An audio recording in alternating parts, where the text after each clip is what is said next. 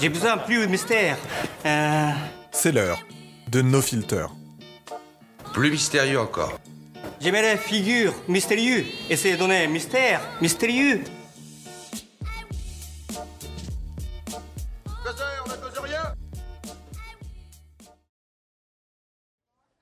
Bonjour à vous et bienvenue dans ce nouvel épisode de No Filter, le podcast dédié à la photographie. Pour ce 17e épisode, j'ai le plaisir d'être euh, actuellement installé dans l'atelier de parigraphie dans le 11e arrondissement. Un épisode qui va être dédié à une question que je vais essayer de hum, à un point que je vais essayer de mettre en avant avec une citation de la personne qui a remporté le prix Woman in Motion en 2020 à savoir Sabine Weiss, qui a dit dans une interview, du moins ce sont les propos qui lui sont rapportés, la photographie n'est pas un art, c'est un artisanat.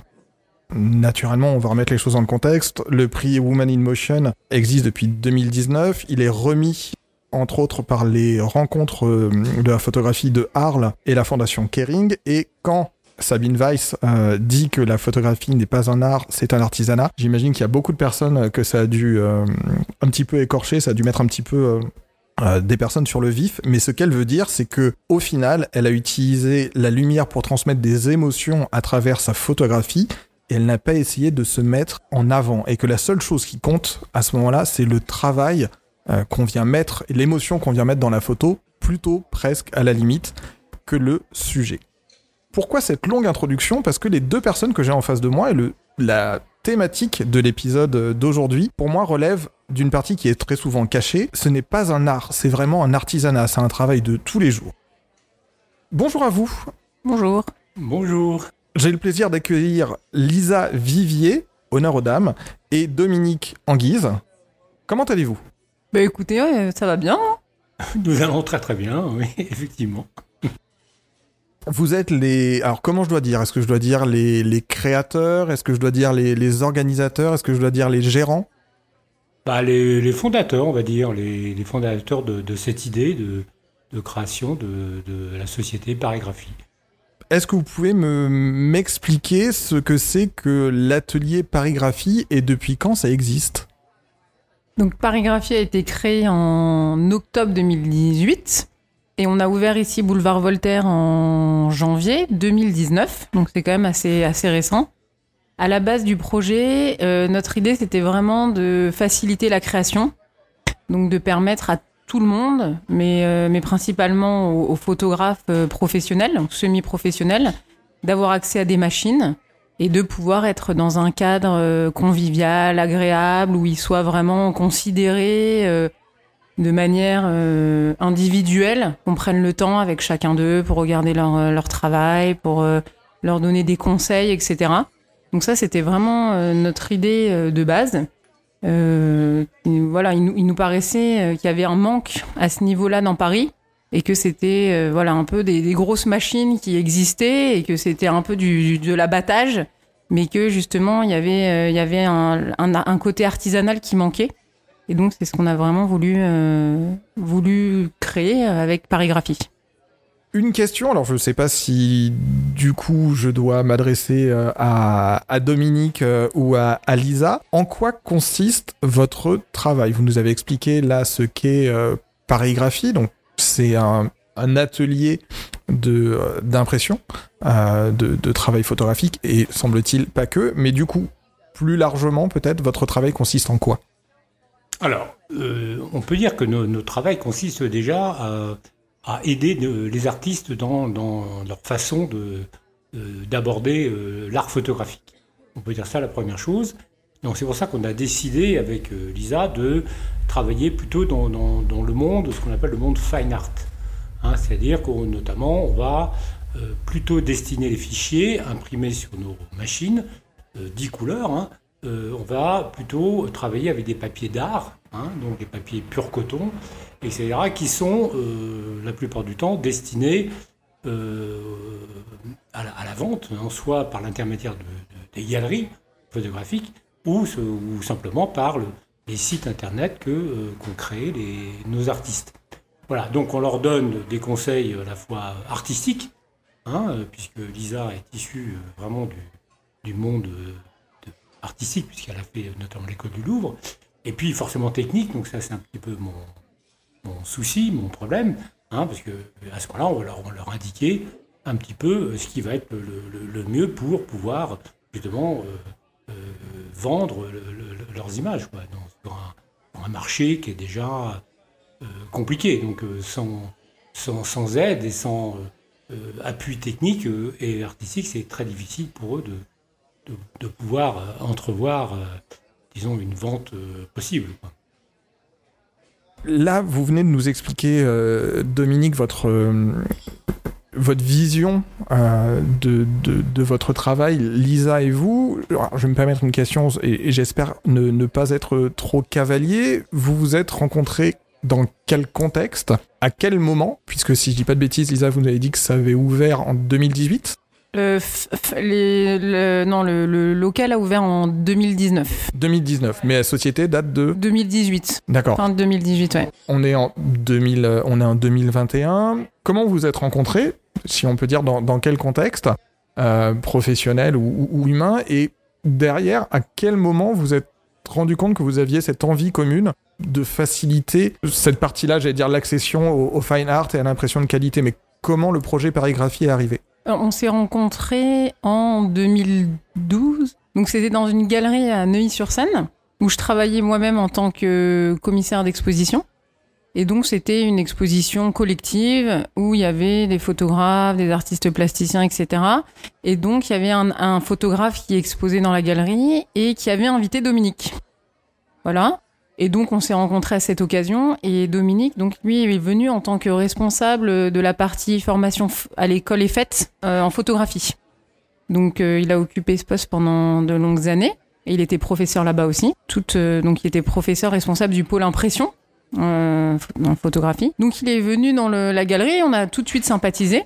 Et voilà, il m'a, il m'a dit que dans, à l'école et fête, il cherchait un petit peu à bouger un petit peu les lignes, à changer un petit peu la, la- ligne pédagogique en fait, qui était euh, surtout basée sur la technique et que voilà, il voulait un côté un peu plus artistique et un petit peu plus professionnel pour les élèves qui euh, voudraient euh, se, enfin, qui avaient une vocation un peu plus artistique quoi. Qui voulaient travailler en galerie, dans les voilà, dans les musées, enfin voilà, dans plus intégrer le marché de l'art. Et donc euh, moi, vu que j'ai une formation effectivement école du Louvre et puis euh, dans le dans le marché de l'art aussi, euh, voilà, il m'a proposé de faire une petite conférence là-dessus sur les galeries, le marché de l'art. Et donc après, on a on a instauré un cycle de formation à l'école et qui s'appelait c'était bah, je crois que c'était le marché de la photo ou le marché de ouais Sur la, oui, sur la conférence. Oui, donc on parlait du, projet culturel donc euh, au sein de, l'école. On s'intéressait avant tout quand même aux, finalistes, hein, en quelque sorte aux troisième années, hein, hein, qui, sont normalement euh, susceptibles de, bah, de quitter forcément l'école et de, et de, comment dirais-je, s'accaparer le, monde de la photographie euh, l'extérieur. Bon, ce qui n'est pas toujours simple. Voilà, donc on avait euh, avec Lisa préparé euh, trois thèmes, hein, qui étaient un, trois thèmes euh, contemporains, on va dire. C'était c'était assez recherché, assez euh, assez subtil, on peut dire même. Et puis donc on avait un, un certain nombre de de temps pour, euh, enfin ils avaient plutôt un certain nombre de temps pour réaliser euh, trois images. Et à partir de, de, de ces images, on devait faire une sélection avec Lisa, puis d'autres, je crois qu'il y avait d'autres intervenants de l'école. Hein, et à partir de là, on s'était dit, ben, on va euh, faire une exposition. On va euh, trouver un lieu, on va sponsoriser euh, les, tirages, etc., la mise, la mise en avant des images dans, des, dans des cadres, etc. Et donc, on a trouvé un endroit à République, notamment, hein, et, on a organisé, on a, on a trouvé des sponsors, notamment des, sponsors tels que Canson, hein, qui, nous ont fourni le, papier, etc. Et puis, une fois qu'on a trié et, et validé euh, les, images susceptibles d'être présentées, et ben donc on a euh, organisé son, exposition là, donc dans une euh, galerie, c'est une pop-up galerie exactement. hein. Donc ça s'appelait la Favela Chic, hein, qui au, départ n'a pas pour mission d'être une galerie photo, mais qui possédait quand même un local assez, assez grandiose, hein, quand même destiné à, à exposer nos images. Et donc on a, on a fait un, un, cocktail, on a fait un vernissage hein, exactement. Et euh, il y a eu vraiment beaucoup de monde, beaucoup de succès, et on peut dire que euh, ça a été une réussite euh, à la fois pour les étudiants, pour l'école et, et puis pour nous. On s'est dit qu'il y avait vraiment un besoin d'aller au-delà de la photographie technique, hein, qui, qui s'épuisait aussi commercialement, s'épuisait.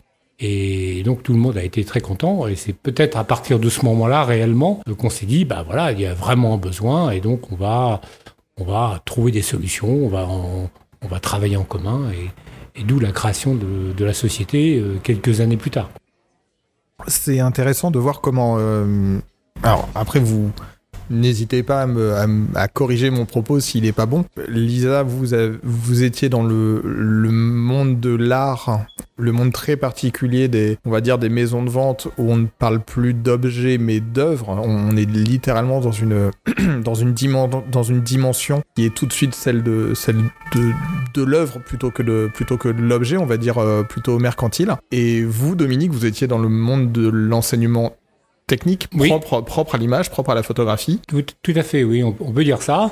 Bon, avec euh, forcément, euh, bah, je sais pas, mais j'avais quand même une, une sensibilité euh, artistique euh, et, et ça me gênait, effectivement, dans, même dans l'enseignement, de, de se cantonner qu'à des, des problèmes purement techniques. hein. Donc, on sentait qu'il y avait besoin, surtout maintenant, je pense. hein, la photographie a beaucoup évolué grâce à la, au numérique, hein, et ce qui fait que d'un seul coup, la photographie était à la portée de, bien plus de gens qu'avant.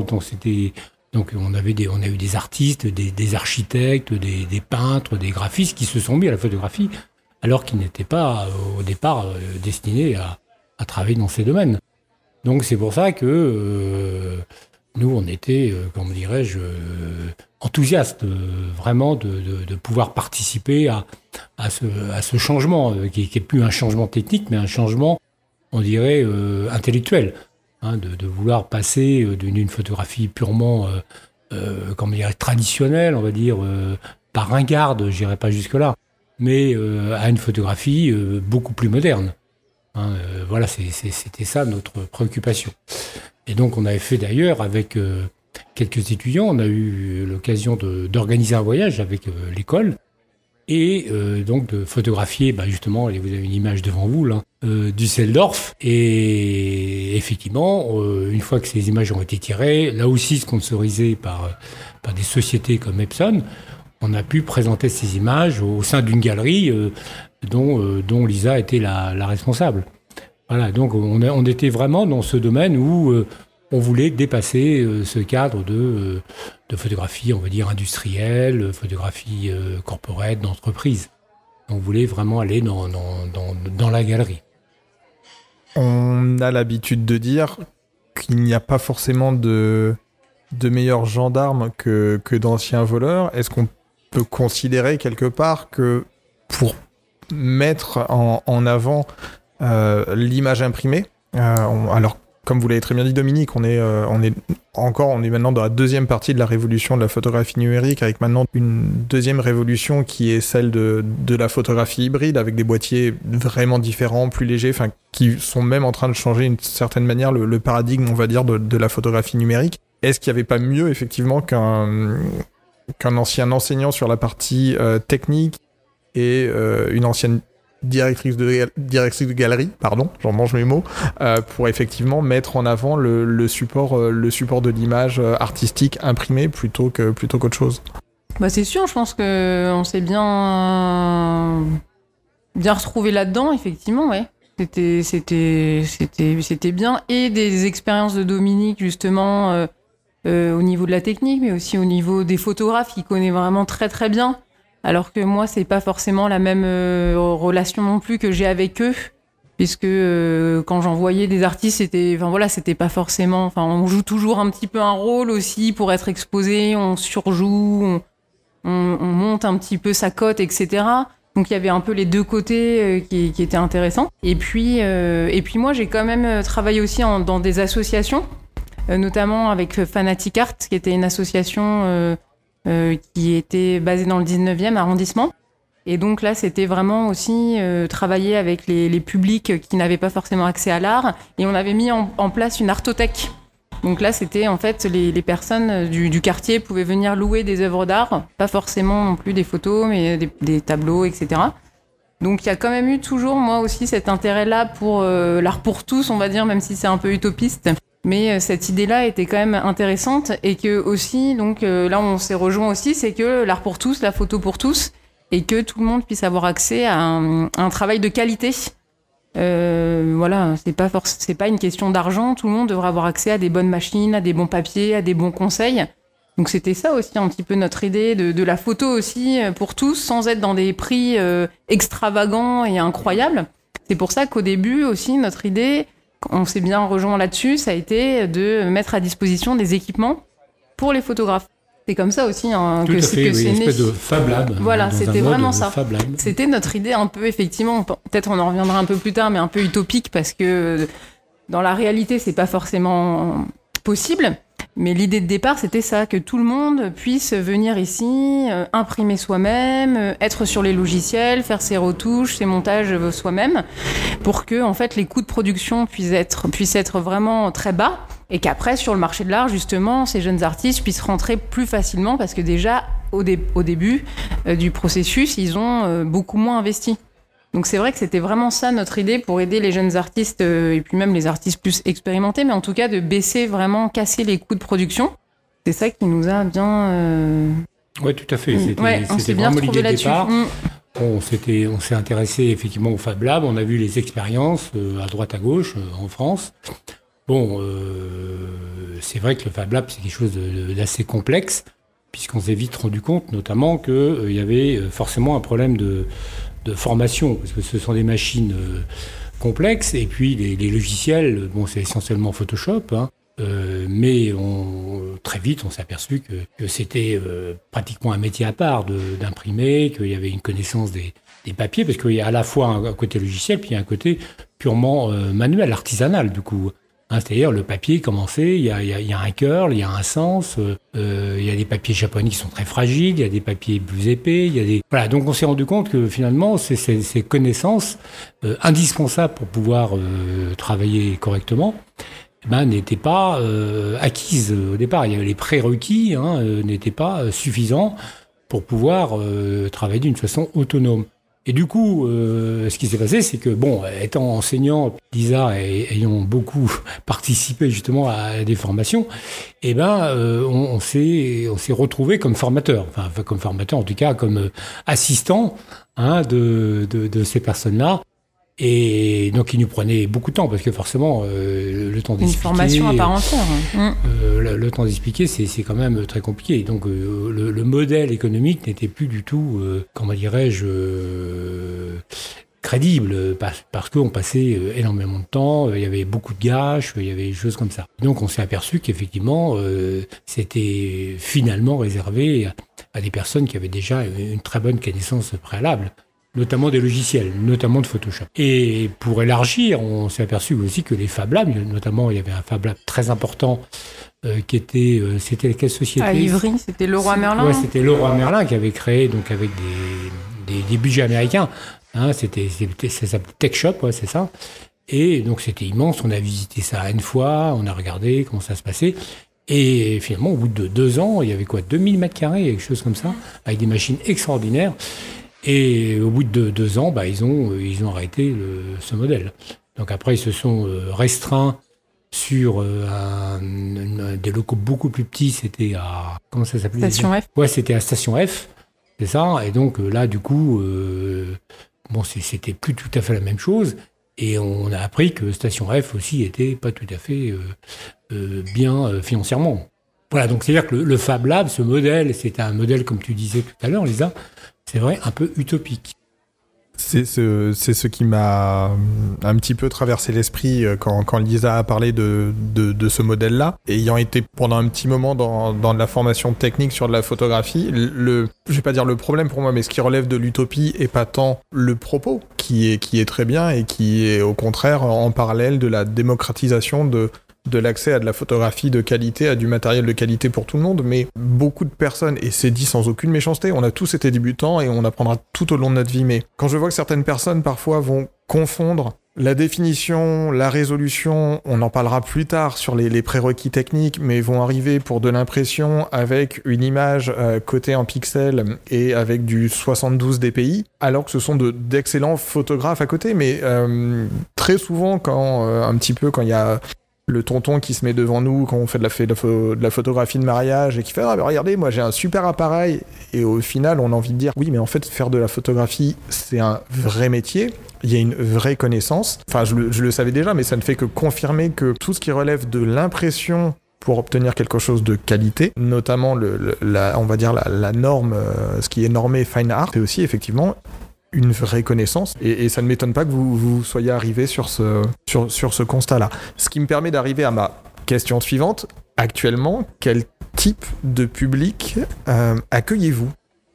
Bah, c'est en, ma- en majorité des professionnels, donc soit des, photographes qui vont euh, vouloir produire des images euh, destinées à des galeries ou du marché de l'art ou des collectionneurs ou voilà des ventes privées qui, font. Et puis on a aussi de plus en plus d'artistes visuels, donc des peintres, illustrateurs, graphistes qui vont imprimer euh, des éditions limitées en fait la plupart du temps d'œuvres originales sur euh, des papiers d'art en fait le, le- leur but, c'est d'avoir des, des tirages d'art à partir d'une d'une œuvre originale qui vont pouvoir vraiment valoriser euh, tant par la technique donc du jet d'encre pigmentaire que par les papiers aussi qu'on utilise.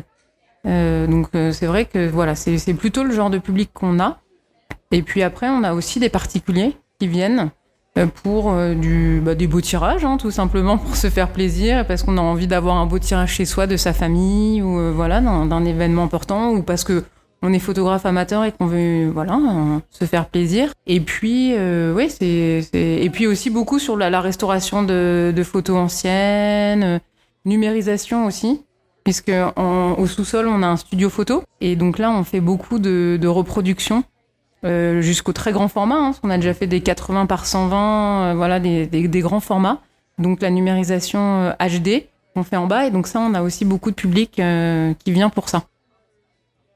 Il y a différents types de, questions. Euh, il y en avait une qui était... euh, J'ai quand même la poser parce que c'est important de... Même si vous l'avez déjà bien défini. En gros, si on peut dire ça comme ça, quelle va être la différence entre ce que peut proposer euh, l'atelier parigraphie en termes d'impression et euh, ce que pourrait proposer le département, on va dire, impression d'un- d'une chaîne comme Copytop euh, ou, autre Ah, la, différence, elle est, quand même euh, forte, hein, dans la mesure où on, est, quelque part une agence conseil déjà. Hein. C'est-à-dire qu'avant d'imprimer, ben, on va regarder d'abord si il est, possible d'imprimer le fichier.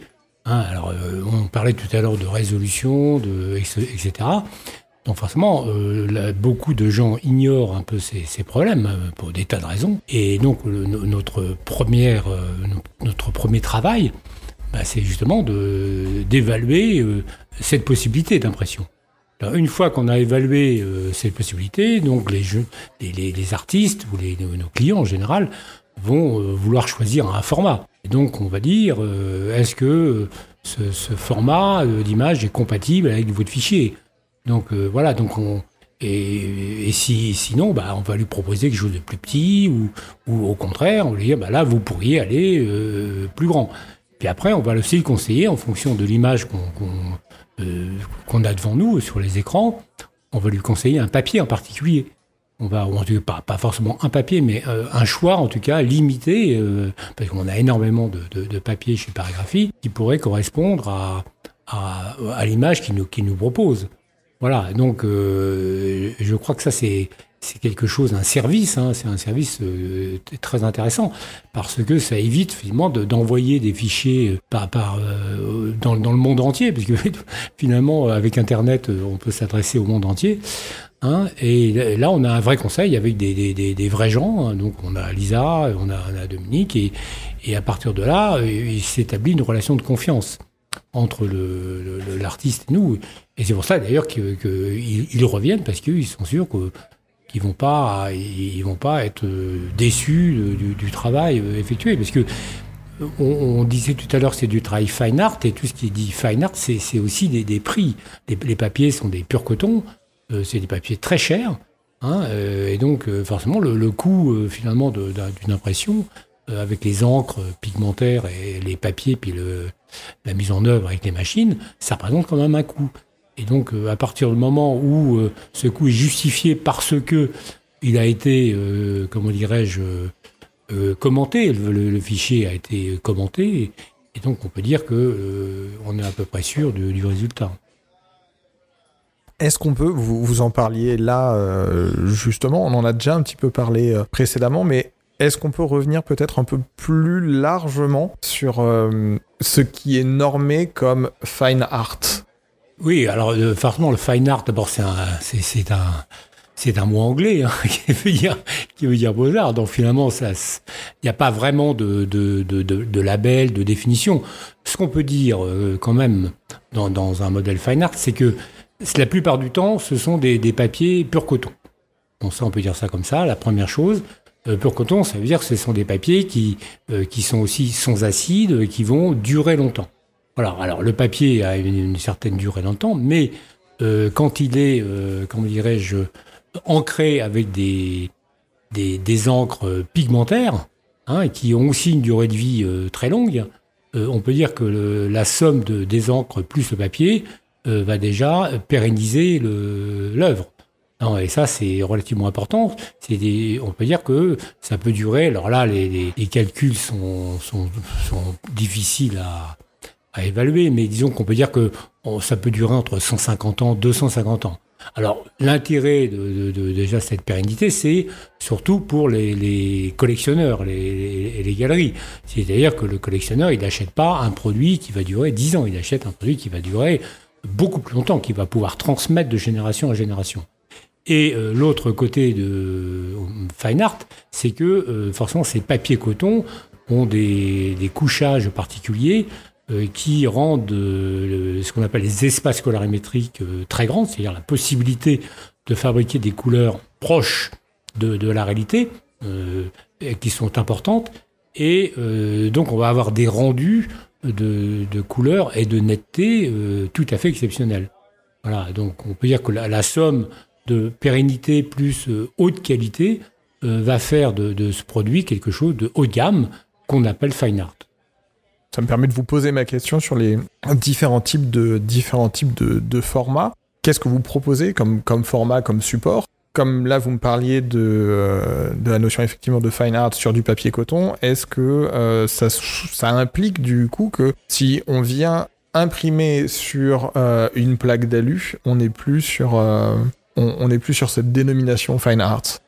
Alors, la plaque d'alu, c'est un exemple particulier, c'est qu'en fait, la, plupart du temps, enfin, on, on pâte pas la plupart du temps, mais souvent, ces images sont, sont collées, donc contre-collées, et à ce moment-là, on utilise de l'aluminium, ou, du dibon exactement, qui est un, mélange d'aluminium et de PVC, et euh, forcément, c'est, on garde fi- finalement l'origine, hein, enfin l'original, l'original est collé. Alors que, euh, à contrario, les images qui sont directement, qu'on obtient directement avec de l'aluminium, ce sont, euh, oui, ça existe euh, forcément, ce sont des images qui sont imprimées dans un espace colorimétrique, enfin, c'est peut-être un mot un peu savant, mais nettement plus réduit, puisque euh, ça fait appel à quatre encres simplement, qu'on appelle le jaune, magenta, noir. Donc à partir de là, on a euh, forcément une précision de, couleurs dans les images qui est très bien, euh, très loin de, ce qu'on pourrait obtenir normalement avec un fine art. Donc c'est plutôt des images destinées, on dirait à la PLV, hein, publicité sur les lieux de vente, ou des images destinées à, à l'extérieur ou à des, on va dire des, des expositions euh, très temporaires, quoi. Mais elles n'ont pas, n'ont pas pour vocation euh, d'être euh, achetées ou d'être euh, euh, exposées en galerie ou dans, dans, dans des musées ou des choses comme ça. On vient de, on vient de parler de, de support en termes de format, le, ce qu'on peut imprimer de, de plus grand? Bah, c'est sur le donc c'est sur la Epson euh, SCP 20000, c'est ça? Et donc c'est une laisse de euh, 162 qu'on on peut mettre un rouleau de 162 de large et après sur la longueur on s'arrête quand même un, moment. En fait euh, aussi peut-être de le rappeler effectivement comme on, disait qu'il y y a différents niveaux aussi de, de fichiers, de préparation des fichiers. C'est vrai que nous, on propose aussi trois types de, de prestations, même un peu plus peut-être. Mais il y a la prestation euh, réglage client, Donc là où vous, le, on apporte son fichier, c'est un peu comme un, c'est comme un petit peu sur Internet, hein, ce qu'il fait, qui se fait. Donc du coup, le fichier est prêt à être imprimé et on, a, on, on, on l'imprime, voilà. Euh, après, il y a le- la prestation réglage labo, où là, le, le client peut aussi regarder, contrôler son fichier sur l'écran calibré. Et puis, on va faire des modifications euh, pour euh, vraiment optimiser le fichier pour l'impression. Et après, il y a la prestation euh, réglage prestige. qui, Là, c'est vrai qu'elle elle est de, de plus en plus demandée, cette, euh, cette prestation. Donc, c'est la, la prestation où le client vient ici sur place et il est en rendez-vous avec euh, Dominique. Et puis, il lui montre son, fichier. Et donc là, ils discutent ensemble, voilà, du fichier, etc., de ce qui est le mieux à faire, etc. Et euh, le client assiste à l'impression.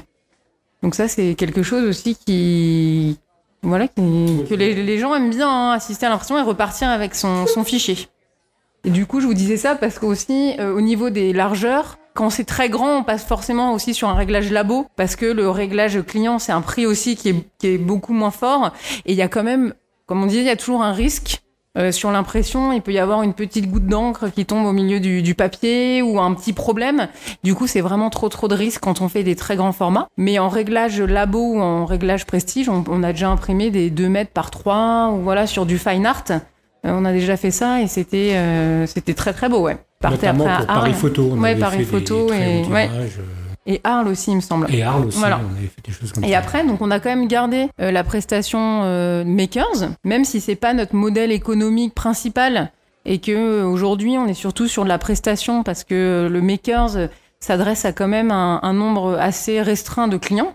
C'est vraiment les gens qui, qui savent et qui surtout qui savent et qui font régulièrement de l'impression. Parce qu'en fait, on a déjà eu aussi des photographes qui euh, avaient, je sais pas, une production à faire et donc ils venaient ici, qui apprenaient et qui se débrouillaient très bien. Et puis ils revenaient six mois plus tard et en fait, ils avaient presque tout oublié et on repartait à zéro.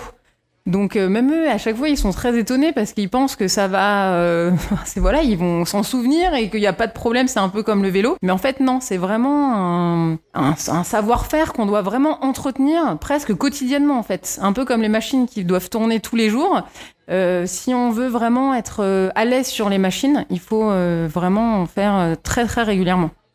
Je vais me permettre de, de faire un parallèle. La pratique que vous avez, vous, en tant que, que conseiller et que binôme, toute personne qui, à un moment dans sa vie, a été confrontée à un rendez-vous avec un imprimeur sur un tirage, il y a ce qu'on appelle le, le calage. En fait, juste vérifier que euh, le choix des pantones euh, est bon. Alors, si vous savez pas ce que c'est qu'un pantone, là, on va parler d'écran calibré, de choses comme ça. Juste, je vous invite à aller, euh, à limite, faire une petite pause, allez télécharger l'épisode 3, Tabula Rasa, revenez, et comme ça, on, vous aurez des, bases saines.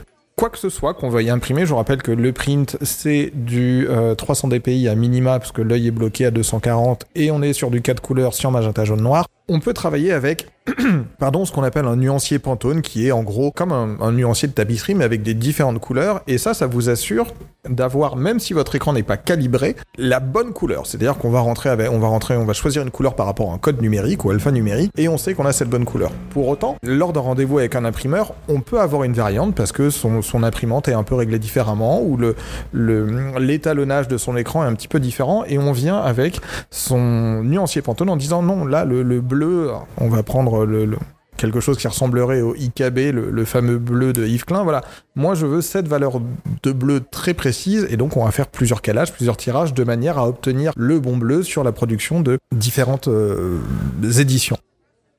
Le plus important euh, dans ce que vous venez de me dire, effectivement, c'est le fait que au sein même de, au sein même de l'atelier, euh, vous ayez, et ça semble tout à fait logique et ce serait presque une, une aberration de ne de, de pas l'avoir. Toute cette euh, pratique professionnelle d'avoir des écrans calibrés, de faire des, comme vous le disiez très bien, Lisa, c'est une, c'est presque une pratique ascétique. Euh, le fait de ne pas travailler sur quelque chose pendant un certain temps, on va le perdre. Petit coucou pour les, aux, personnes qui, comme moi, euh, à un moment, euh, pour X ou X raisons, ne vont pas passer sur Photoshop ou euh, ah tiens après les vacances on se remet sur Capture One, c'est quoi déjà les raccourcis? Bah c'est exactement la même chose en fait. C'est vraiment bien maîtriser son environnement de travail et euh, voir comment on peut, euh, on peut avancer. J'enchaîne sur ma prochaine question. Dominique, vous avez déjà commencé un petit peu à répondre à, à celle qui va venir. Quelque part, en quoi la qualité du support, et donc on revient à du papier, on va pas parler naturellement de, de Dibon, mais en quoi la qualité du support va définir la valeur de la valeur de, de l'impression? Alors quand je dis valeur, c'est pas naturellement une valeur monétaire, hein. c'est une valeur qualitative. Et ce qui amène une deuxième question à tiroir, est-ce que euh, on va utiliser peut-être certains types de supports pour certains types d'utilisation ou pour certains types de photographie Oui, alors tout à fait. Euh, on peut remarquer, euh, par exemple, que les images noir et blanc, hein, il y a un certain nombre de personnes qui, sont toujours très intéressées par, ces, images achrome. Euh, ben, euh, la plupart du temps, on va les tirer sur des papiers euh, type Barita. Donc c'est des papiers qui sont effectivement pur coton, mais qui sont légèrement lustrés et qui ressemblent étrangement au, Barita qu'on a connu il y a, maintenant 20 ans. Voilà, donc on veut dire qu'à partir du moment où l'image est noir et blanc, déjà on peut se poser cette question. Si vous voulez un tirage d'art, la plupart du temps, on va choisir plutôt un papier Barita plutôt qu'un papier je dirais, euh, mat euh, traditionnel. Voilà. Après, au niveau euh, des couleurs, donc c'est strictement, on va dire, l'espace colorimétrique, hein, c'est-à-dire finalement le, profil ICC du, papier qui va déterminer la, qualité du rendu. C'est-à-dire qu'à partir du moment où vous travaillez sur des papiers d'art qui sont bien répertoriés, comme des cançons, des anemules, etc., on peut dire que les profils CC qui sont ni plus ni moins que l'espace colorimétrique du papier, eh ben, ont été euh, fabriqués euh, avec une, une, grande précision. Hein, par, par, les spécialistes, ils vont, euh, par exemple, lire 5000 patchs au lieu d'en lire 200. Hein, ce qui pourrait arriver sur des papiers bas de gamme qu'on peut trouver euh, à droite à gauche, ou même certains papiers dits euh, fine art qui, n'ont pas de profil ICC. Il existe certains fabricants, ou certains, en tout cas distributeurs, euh, qui n'ont même pas ce, cette capacité à, à, créer leur propre profil. Donc, ça veut dire que, voilà, donc cette précision, déjà, on, peut bien sûr modifier, bon là c'est un peu technique ce que je veux dire, on peut modifier éventuellement certains profils, mais la plupart du temps, euh, c'est pas nécessaire qu'on travaille des papiers, notamment anemule. Euh, il n'y a pas besoin de, normalement de modifier quoi que ce soit. Ça a été fait avec suffisamment de précision pour qu'on obtienne effectivement euh, sur la, page imprimée quelque chose de très proche de, ce qu'on a visualisé à l'écran. Ce qui nous permet naturellement de, de pouvoir éventuellement corriger en toute quiétude. Voilà. Donc tous les autres papiers, donc il existe des papiers euh, bien sûr qui sont plus ordinaires. Euh, donc on va dire que le, suivi déjà de fabrication n'est pas le même. Donc on va avoir des, papiers qui ne seront pas euh, tout à fait identiques d'un mois sur l'autre presque. Donc en fait, va que le profil aisé, il faudrait le faire à chaque fois, quoi, à chaque, à chaque nouvel euh, arrivage, il faudrait recalculer un profil, etc. Donc ça devient, euh, ça devient un petit peu lourd comme, euh, chose à faire tout souvent. Et puis le, pire des choses, c'est, je vous dis, c'est d'avoir effectivement des, papiers où, où qui sont totalement dénués de, toute certification. On ne sait pas du tout ce que c'est, on ne sait même pas sur quel papier de calé, est-ce que c'est du papier mat, c'est du semi-mat? Voilà, donc euh, en général, dès qu'on est aussi dans le fine art, hein, pour euh, continuer ce que j'ai dit tout à l'heure, déjà, ça veut dire que on choisit euh, déjà des papiers de, qualité. Hein. Des papiers de qualité, des machines de qualité, des profils de qualité. Voilà, donc on, est, on part déjà sur de bonnes bases. C'est déjà assez compliqué comme ça, mais si en plus il fallait gérer autre chose, des, des papiers hasardeux, on, on s'en sortirait pas du tout. Lisa nous en a parlé euh, il y a un instant. Quel est le type de machine que l'on utilise euh, du coup dans votre euh, dans votre atelier, sans paraître sans paraître grossier ou, taquin Quelles vont être les, les différences avec les, les, machines qu'on peut trouver dans le on va dire sur, sur le marché sur le marché usuel pour une personne qui se dit ben voilà moi j'ai envie d'imprimer des petites photos chez moi Bon, on, va dire que il y a deux, façons de voir les choses. Hein. Si c'est des machines très basiques, euh, on peut dire que la plupart du temps, elles sont en quatre couleurs, hein, donc euh, CMJN. Donc forcément, on a des, espaces, encore une fois, colorimétriques, des capacités à reproduire des couleurs qui sont euh, nettement plus faibles. Bon, ceci dit, si vous achetez des machines un peu plus sophistiquées, notamment des machines pour les photographes A3, on retrouve à peu près les mêmes qualités que, que, sur nos machines. Hein, puisqu'elles sont souvent, elles sont souvent 8, 9, 10 couleurs. Après, c'est surtout une histoire de, de, de tête, de, de tête d'impression, de, de, rapidité, de, format. on peut dire que fondamentalement, elles ne sont pas très différentes. Hein, c'est surtout, encore une fois, le, le nombre de, couleurs qui importe. Et puis aussi, forcément, la, tête, la, la, tête qui va éjecter donc ces, ces micros, euh, ces, ces micro gouttes d'encre sur, sur le papier. c'est très complexe comme procédé. Il faut que la goutte euh, ait le temps de sécher, euh, le, temps qu'elle, mais faut qu'elle soit aussi absorbée correctement. C'est, une technologie extrêmement complexe que euh, Epson euh, maîtrise vraiment plutôt bien. Mais malgré tout, malgré tout, avec nos machines professionnelles, hein, qui sont vraiment les machines très haut de gamme, on retrouve souvent des, tas de, de, de problèmes. Hein. C'est pas du tout des machines simples. Hein. nous, on est très étonnés des fois d'avoir des résultats qui sont pas cohérents. Euh, mais c'est pas pas un défaut de réglage, on sait parfaitement régler, mais il peut y avoir un défaut euh, technique notamment sur les logiciels des machines euh, qui fait que bah on a des, soucis, qu'on est obligé de refaire le tirage, etc. Ça aussi c'est le fine art. Hein. Le fine art c'est zéro défaut. On ne peut pas livrer une image avec un, défaut. Donc il faut il faut la refaire. Donc nous on a décidé depuis toujours hein, de tout ce qui est pas bon, on le déchire, on le livre pas, et, on ne livre que les, que les images qui sont euh, parfaites. Combien de temps, on va dire, entre le, le, moment où vous donne une image et la fin du processus euh, d'impression Alors, en principe, le délai, c'est deux jours ouvrés, ou 48 heures. Après, comme je disais tout à l'heure, il peut y avoir l'impression prestige, où là, c'est sur rendez-vous et donc c'est immédiat. Donc euh, voilà, c'est vraiment euh, tout de suite. Et puis après, on peut avoir des délais express aussi, si vraiment il y a un petit coup de rush et si on peut, on va le faire au plus vite. On essaye toujours d'arranger les gens au maximum dans nos possibilités. Hein. S'ils ont, je sais pas, pour un, une expo, un rendez-vous, une urgence, on va essayer de, de faire au plus vite. Mais en principe, il faut, faut, prévoir deux jours. Après, sur les papiers, ce que disait euh, Dominique, et la différence aussi avec avoir son imprimante, je trouve, euh, chez soi, c'est ici, en fait, la, la diversité des papiers qu'on va proposer. En fait, le, là, on a voulu aussi un petit peu se démarquer et, et avoir vraiment l'empreinte euh, et la patte parigraphie. C'est euh, justement la multitude des papiers. Et comme on travaille de plus en plus avec des artistes visuels, c'était aussi de proposer des papiers euh, qui sont pas seulement des papiers photos, mais qui sont aussi des papiers beaux-arts. Donc des papiers arches, on va proposer des papiers arches, des papiers frangés, euh, des papiers japonais, des papiers pour la calligraphie. Enfin voilà, vraiment là, on, diversifie vraiment hein, l'offre de papier.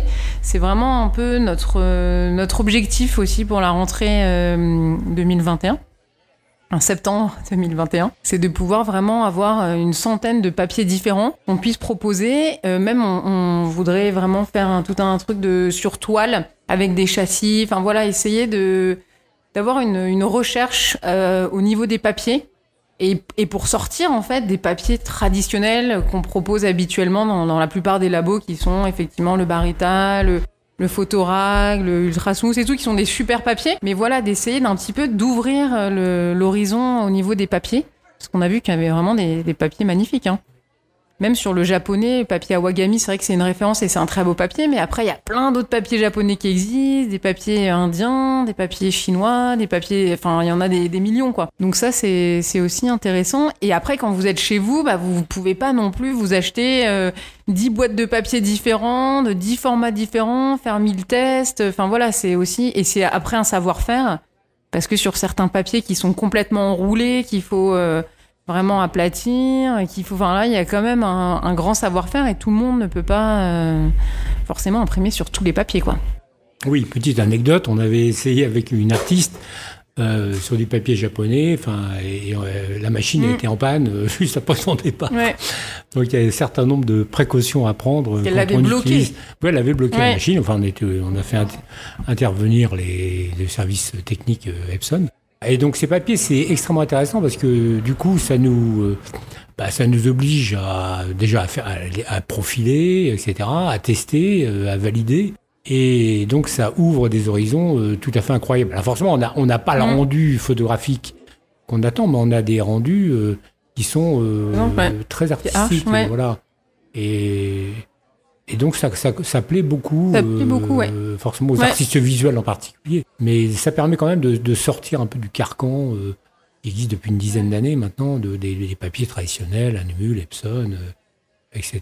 Et de Euh, faire des expérimentations aussi, ce qui est super. En tant qu'artiste et plasticien, et voilà, c'est c'est aussi ça, c'est d'être en recherche perpétuelle. Je pense tout au long de sa vie, tout au long de sa carrière d'artiste, c'est vraiment de rechercher toujours euh, progresser, rechercher, s'améliorer, aller plus loin dans, dans ses expériences, expérimentations. Et du coup, le papier, ça en fait partie aussi parce qu'on a des rendus vraiment hyper différents euh, selon le papier, quoi.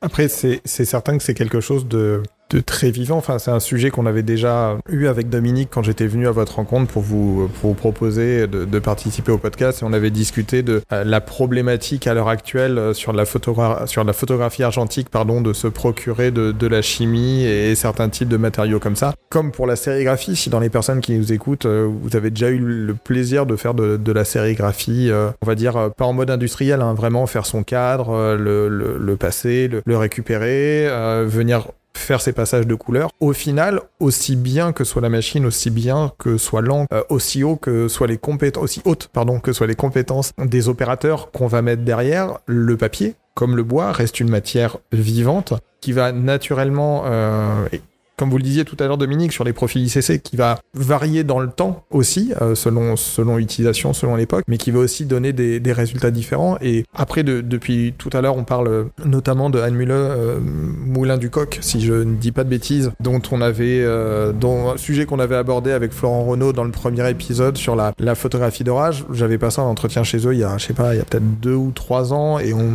le temps de rencontrer les, deux personnes qui devaient m'interviewer euh, pour l'entretien, on m'avait fait attendre dans une pièce et il y avait un pan, un mur avec un pan entier euh, de papier uniquement sur du euh, que pour du noir et blanc.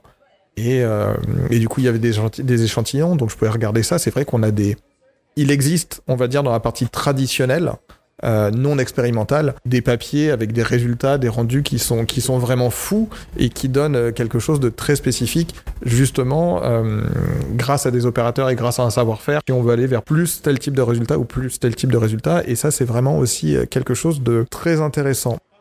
Deuxième question, un petit peu sur cette thématique avant de, de- de changer un peu. Quels sont les prérequis nécessaires à l'impression d'une d'une image dans l'idée de euh, partager un petit peu voilà de dire d'expliquer un petit peu de nouveau comment ça fonctionne aux personnes qui nous écoutent et qui n'ont pas forcément cette euh, cette euh, cette connaissance là Bon, on va dire que, bon, bah, forcément, comme on disait tout à l'heure, le fameux, nous, on demande aux, personnes de, d'amener des fichiers déjà à la taille définitive d'impression, et puis euh, en 300 dpi. Quoi.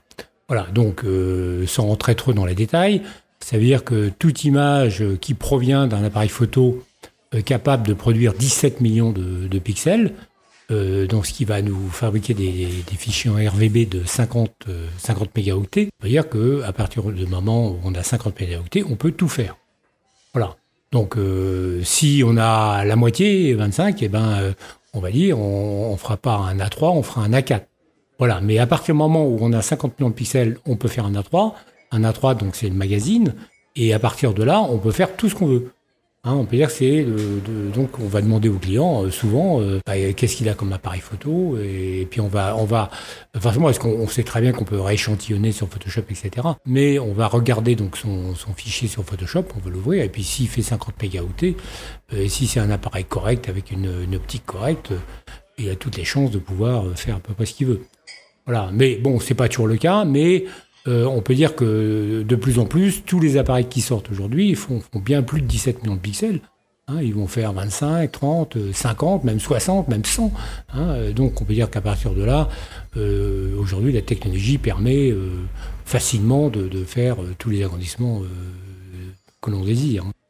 Est-ce qu'il y a une typologie de fichiers pour, un autre exemple, pour le print, dès qu'on vient, dès qu'on veut imprimer une, affiche, un texte de labeur ou autre, on va partir sur du, sur du fichier PDF. Est-ce qu'il y a un type de fichier de prédilection euh, pour, euh, pour l'impression? Non, absolument pas. Non, on peut dire que ce soit des fichiers PSD, euh, TIFF, JPEG def, euh, euh, il n'y a, pas de, il a pas vraiment PNG. hein, je ne sais pas si je l'ai déjà dit. Euh, tout, tout fichier est susceptible de, de produire une image de qualité à partir du moment où euh, euh, elle fait le, le poids donc, qu'on a évoqué tout à l'heure. hein. Même Donc, sur des, à partir de, de smartphones, hein. on a déjà imprimé des, des, des- des grands grands tirages. hein. Je me souviens des Oui, parce que 70 les 100, smartphones 80 qui- qui 120. sont tout à fait capables. Ah oui, des, vraiment des, des grands grands formats à partir de, de, de, de photos Ouais, prises des, par, des iPhones euh, notamment. par iPhone, ouais. Oui, oui, tout à fait. Euh, Et ce qui veut dire qu'aujourd'hui, la photographie, quand même, se démocratise considérablement, Mm. parce que bon, l'appareil photo, maintenant, c'est le téléphone, hein, on peut dire ça comme ça. On en a de plus en plus. De hein. plus en plus Ouais. pour, pour les gens. Même Enfin, des les- repros d'œuvres d'art, donc ça n'a Oui, rien à voir avec oui, ce qu'on fait ici, mais euh, on peut avoir des peintres qui vont faire avec leur smartphone une photo de leur tableau et ça passe hein, pour un A4, pour, Pour euh, un 4, alors du ouais. coup, on n'a pas forcément des fichiers euh, hyper euh, sophistiqués, mais euh, qui sont tout à fait suffisants pour Mm. faire un, un- un A4, euh, même, même fine art. hein. Mm. Donc, on va dire que voilà, ça a beaucoup évolué, ce qui permet aussi de, une utilisation, euh, je dirais, euh, très large euh, de, de la photographie dans tous les milieux. hein. Alors qu'avant, c'était quand même réservé avec des gens qui avaient un peu d'argent, qui achetaient des boîtiers euh, 24-36. Tout à l'heure, on a évoqué les, aussi les boîtiers hybrides. Effectivement, euh, les boîtiers hybrides, c'est très qualitatif, c'est beaucoup plus léger, on fait des photos différentes. Voilà, j'ai envie de dire qu'aujourd'hui, euh, euh, il y a des appareils de studio, euh, des appareils de rue hein, pour faire la, street photographie. Et puis des, appareils qui sont des téléphones qui permettent de photographier à la volée à peu près tout et n'importe quoi. hein. Je vais me permettre de changer un peu de, thématique. Alors, j'en parlais dans le précédent épisode sur euh, un petit peu les Jungle Fever, sur euh, les pièges à éviter quand on veut acheter son, matériel photo. Et je parlais notamment d'un médium euh, ou d'un média qui s'appelle Phototrend. Et en, préparant cet article, pardon, en préparant cet épisode, je suis tombé sur un article qui est très intéressant. J'essaierai de vous le remettre d'ailleurs en lien et qui disait quelque part que, je vais paraphraser, mais imprimer une photographie, c'est se dépouiller et embrasser. Alors, se dépouiller de quelque chose et embrasser quelque chose d'autre. Vous venez de faire une sortie photo, vous avez fait un reportage ou peu importe. Comme Lisa, vous le disiez tout à l'heure, le plus important au final sur la connaissance de, des machines et du rendu, c'est de venir imprimer régulièrement. Vous avez vos photos en fichier dans votre ordinateur, dans Capture One, dans Lightroom, peu importe. Avant d'arriver à l'impression, déjà, il va y avoir ce travail d'editing. Donc, on va être obligé d'abandonner euh, un certain nombre de photos en se disant bah non celle-là correspond pas à l'émotion que je veux mettre celle-là le cadre est pas bon j'ai pas forcément la bonne chromie j'ai pas forcément le, le, bon travail dessus. C'est cette partie de euh, d'abandonner quelque chose de se dépouiller. La deuxième partie on en revient sur ce que vous nous disiez c'est d'embrasser quelque chose qui ne nous appartient plus. Du moment où on donne une photographie à des opérateurs quand je dis opérateurs euh, pour les gens qui, nous écoutent, c'est un terme, euh, technique euh, tout à fait banale. C'est comme quand je dis euh, débutant pour des personnes qui commencent la photographie, il n'y a rien de péjoratif. Un opérateur en photographie, un opérateur en, impression numérique, dans les deux cas, ce sont des personnes hautement qualifiées et avec un, savoir profond et, très poussé sur les choses. Donc, faut pas prendre ça comme étant, comme étant péjoratif. Quand vous donnez un fichier à un opérateur, bien sûr, il va y avoir ce travail, comme vous le disiez Lisa, de des différents choix qu'on peut avoir d'être accompagné ou pas. Quelque part, on lâche quelque chose qui est à nous et on va nous rendre quelque chose de différent, quelque chose qui va être une matérialisation. Ce qui m'amène, après cette longue intro, euh, comme dans mes habitudes, ce qui m'amène à une question qui est que, à une époque où la photographie est essentiellement numérique, on va pas se mentir, euh, je pense qu'on a tous ici commencé par de la photographie argentique, on a tous eu des appareils argentiques entre les mains. Même si l'argentique revient à la mode, ce n'est plus, euh, malheureusement, ce n'est ce n'est plus la norme. On est dans une époque où on photographie, et vous l'avez dit, avec son téléphone, on peut faire de très bonnes photos avec son téléphone, on va faire des photographies, on va les mettre sur Instagram, on va les mettre sur son site, on va les mettre sur son blog. MySpace est fermé, je suis désolé. Je vais pas dire à quoi ça rime, mais pourquoi imprimer, tirer des photos sur papier maintenant? Quel sens ça a pour vous? Bah, c'est effectivement, vous avez bien raison de, de soulever cette, cette question. On en avait parlé aussi euh, avec Dominique quand on a créé Parigraphie. Et euh, bah, c'est vrai que c'est important déjà ce, cet editing dont vous parliez, de faire un choix. C'est aussi ça le début du processus et le début de la création, parce que sinon c'est c'est trop facile. euh, même un peintre ou euh, voilà un artiste, n'importe quoi, on crée et puis tout est création. Non, à un moment faut faut le, le définir comme tel. faut savoir où est-ce qu'on s'arrête, comme un peintre qui doit arrêter son pinceau à un moment donné et, et ne plus toucher à son œuvre. Effectivement, le photographe, c'est la même chose. Il doit, euh, il doit choisir. Et après, il doit effectivement faire des, des retouches, etc. Mais déjà, il doit choisir l'image qui va euh, qui va correspondre et qui, qui correspond à sa démarche, à son propos et à sa ligne artistique et, et son message. C'est vraiment ça qui est important. Donc à partir de là, il va faire son choix. Et puis euh, ça tout dépend où est-ce qu'on se place et quelle est euh, quelle est son envie et, et- et son envie d'artiste et de photographe. Mais si c'est de partager et euh, de d'exposer, de diffuser son travail, je pense que l'impression c'est un passage obligatoire parce que c'est vrai que si ça reste dans des des ordinateurs, des smartphones, euh, ça ça reste à titre ça reste fait à titre individuel pour soi et c'est très bien hein, de faire les choses pour soi mais euh, si on a envie de les partager de les diffuser qu'on pense que ce qu'on fait ça a une valeur et que ça a un message et que c'est important que ce soit vu du, reste du monde je pense que l'impression et la diffusion c'est obligatoire Oui, et puis moi j'ai envie de dire que du coup on a, plus, qu'une photographie, on a un objet. Hein, c'est l'objet image, euh, donc on a quelque chose qu'on détient, qu'on va pouvoir transmettre d'une façon sûre. Hein, et donc ça, ça, ça fait l'œuvre en elle-même. Et puis, et puis tout simplement, euh, c'est au niveau euh, purement, on va dire, euh, vente dans, le marché de l'art. Personne n'achètera un fichier, donc on a besoin, les, gens ont besoin de, de comment dirais-je, d'avoir un support concret hein, qu'ils vont pouvoir exposer dans leur salon ou dans les musées. Et donc il n'y a pas encore vraiment d'exposition, en tout cas à ma connaissance, qui, qui, qui se, comment dirais-je, qui, qui, qui, euh, qui soit strictement euh, sur des écrans. Euh, ça serait extrêmement euh, navrant euh, d'avoir, euh, imaginons un musée où, où il y a des, des, que des écrans avec des images qui défilent, donc la, valeur euh, devient euh, nulle puisque c'est elle aurait la même valeur que ce qu'on voit sur un sur un téléphone. Euh, donc euh, du coup, euh, il n'y a pas de l'image n'est pas raffinée et c'est pur c'est pas un objet, c'est purement virtuel et et donc euh, je pense que l'homme a besoin de de, de, toucher, si c'est de, voir, de ressentir quelque chose directement avec la matière. Oui, puis je peux rajouter quelque chose. C'est vrai qu'il y a aussi le côté en photographie de la reproductibilité. Et euh, du coup, le fait de l'imprimer et dessus euh, de, poser un nombre euh, limité de tirages, c'est aussi quelque chose qui est important pour le collectionneur et, pour l'œuvre en elle-même. C'est-à-dire que il n'existe pas mille, mille impressions d'une même image. Enfin voilà, c'est quand même limité. Et le fait de l'imprimer aussi, ça va sublimer, on va dire, l'image. Parce qu'à chaque fois, euh, le résultat est toujours meilleur si l'impression est réussie et que le choix du papier est bien et que, enfin voilà, on a fait des bons réglages et que, euh, voilà, c'est toujours euh, vraiment plus beau quand c'est imprimé aussi. Sinon, c'est que l'impression n'est pas vraiment euh, réussie. Si euh, l'image l'image est plus belle sur un fichier ou sur un ordinateur que euh, sur du papier euh, 100% coton, etc., texturé et compagnie, c'est qu'il y a un problème. En principe, c'est quand même beaucoup plus beau et beaucoup plus valorisé, mis en valeur sur du papier. D'où l'intérêt aussi de l'imprimer. Point de rappel pour les personnes qui nous écoutent. Là, je vais, vais pas forcément parler de, fine art. C'est pas c'est pas la question. Ce qu'on appelle légalement un tirage d'art, c'est une impression. Enfin, c'est un nombre d'impressions qui est limité à 30 exemplaires. Du moment où vous venez faire 31 exemplaires, même pour vous, même un exemplaire pour l'artiste que l'artiste va garder, on sort du tirage d'art. Alors, si vous voulez comprendre un petit peu la mécanique de cette chose, je vous invite à aller écouter l'épisode 9 avec Jean-Denis Walter de la galerie Jean-Denis Walter, où justement il nous parle un petit peu de, ce fonctionnement-là et de cette économie, au sens où, euh, bah voilà, si on fait une magnifique photo à trois tirages et qu'une quatrième personne veut absolument l'acheter, il va falloir rentrer en négociation avec les acheteurs précédents pour voir si quelqu'un veut céder son bien ou pas.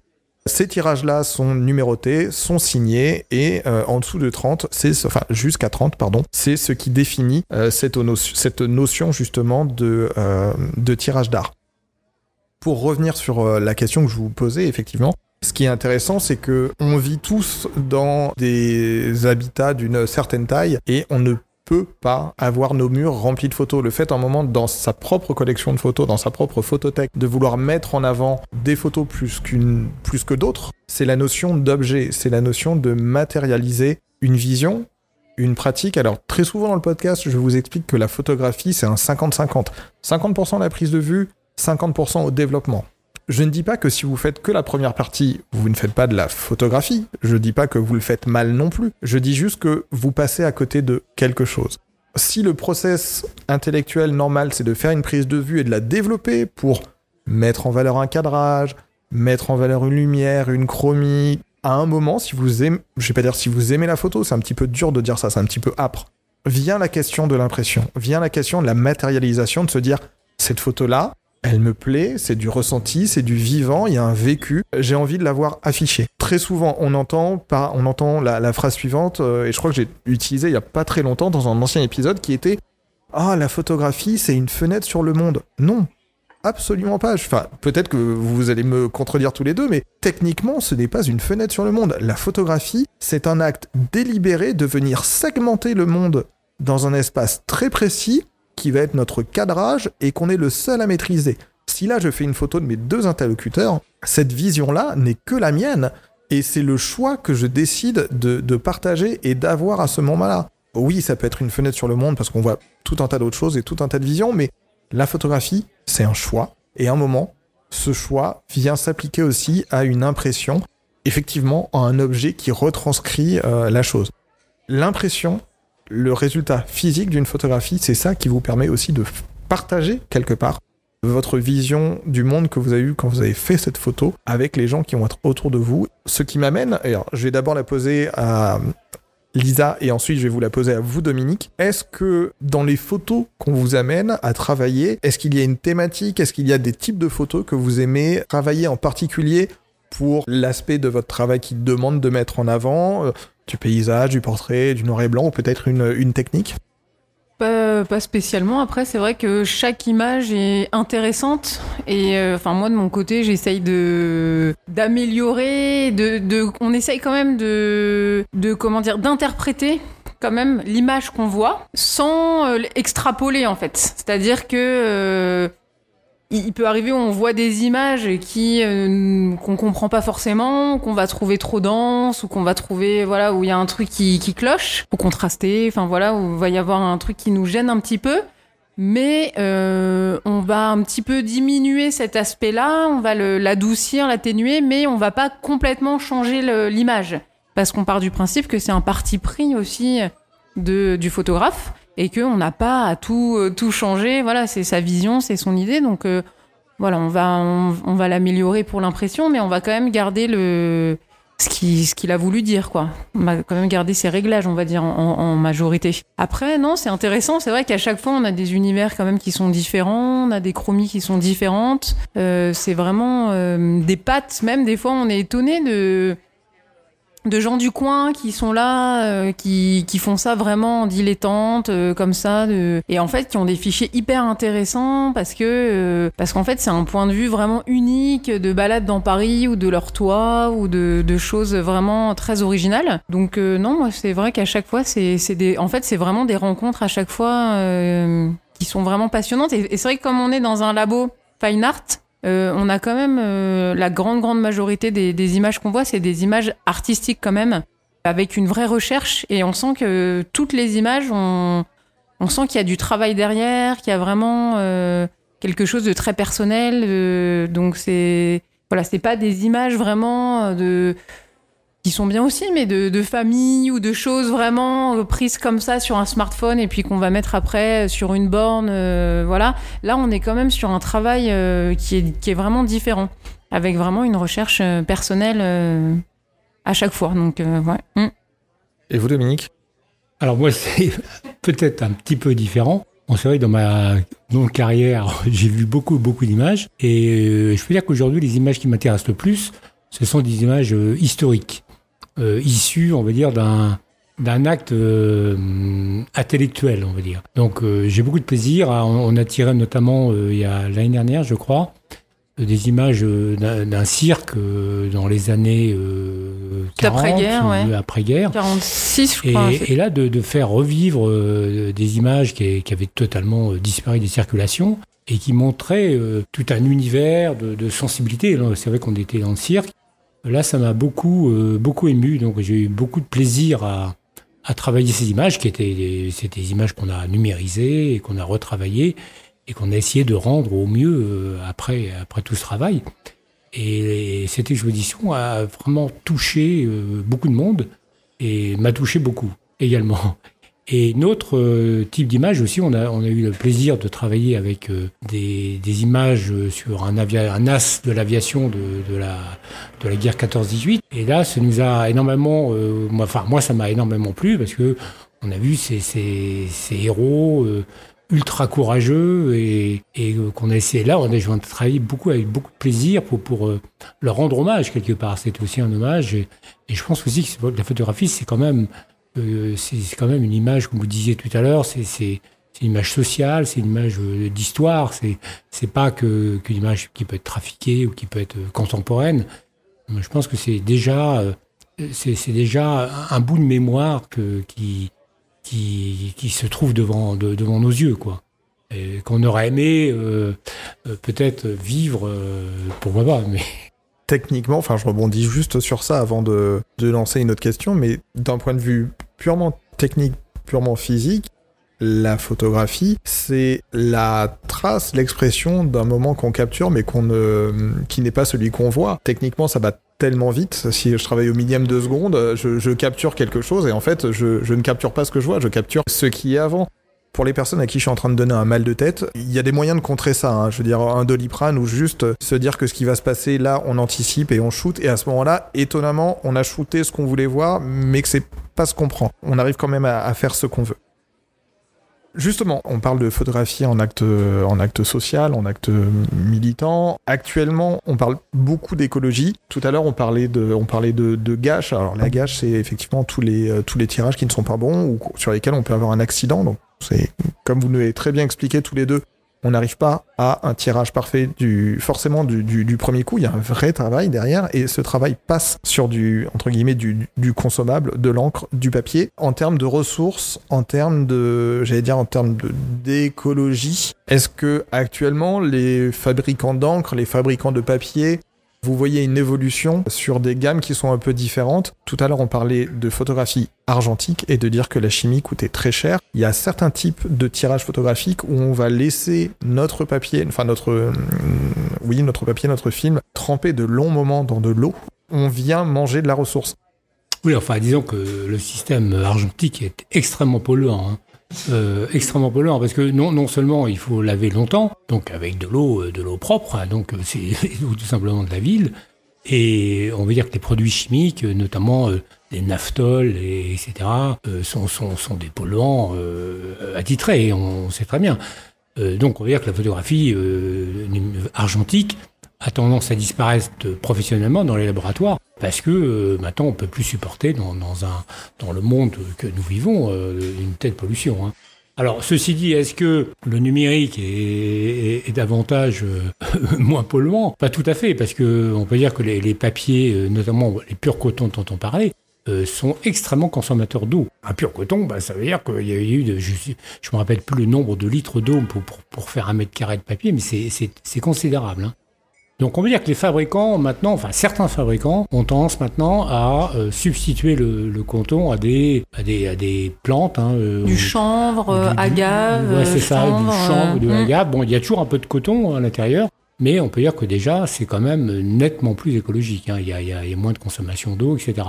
On va vers ce, vers, vers ce, ce, ce process au niveau des encres, on veut dire que les encres, euh, bon, bah, maintenant, il y a tout un système qui permet de, récupérer les, cartouches vides et qui sont, euh, recyclées, retraitées, etc. Globalement, euh, je pense que le numérique est, quand même nettement moins polluant, hormis les histoires de, comment dirais-je, de, de banques d'images, le stockage d'un point de vue technique à la prise de vue, et vous avez raison, hein, le, le, numérique est moins polluant, il faudrait qu'on compte, qu'on calcule effectivement le poids énergétique des serveurs sur lesquels on stocke nos photos, qu'on parle, et je parle même pas de, je parle même pas des photos qui sont dans nos ordinateurs. Hein. Combien sommes-nous d'utilisateurs d'Instagram? La durée de vie des photos sur Instagram, c'est d'autant plus de serveurs, d'autant plus de, de, de, données qu'on qu vient prendre. Mais c'est vrai que c'est très regrettable parce qu'on a, on a eu aussi ici des, des personnes qui avaient uniquement leurs photos, rappelle-toi, en fichier numérique. Ils les avaient jamais imprimées. Et en fait, du jour au lendemain, il y avait un problème euh, de stockage elle, et elles perdaient le fichier. C'est arrivé plusieurs fois, ça, quand même. Et ça, c'est plutôt dramatique parce que notamment une personne qui, euh, qui avait vendu en fait euh, son œuvre via les réseaux sociaux, mais en fait euh, le fichier euh, avait disparu. On est sur un problème de conservation et que ce soit de- des photos, des tirages imprimés, que ce soit des films. Donc euh, pour les personnes qui n'ont jamais mis les pieds dans un laboratoire argentique, une fois que vous avez développé votre pellicule, enfin votre film, à partir de là, on peut utiliser avec un agrandisseur pour en faire des tirages. Mais si cette euh, matière première, qui du coup est l'équivalent euh, physique On va plutôt dire l'inverse. On va plutôt dire qu'un fichier RAW, un fichier DNG, c'est l'équivalent numérique d'une pellicule physique. On, va juste respecter l'ordre chronologique des choses, si vous voulez bien. Oui, du moment qu'on perd ses films ou du moment qu'on perd ses fichiers. Moi, le premier, j'ai perdu un jour, j'ai perdu 10 ans de photos parce qu'un disque dur a, fait une rencontre avec le sol qui était trop, trop rapide et trop dur.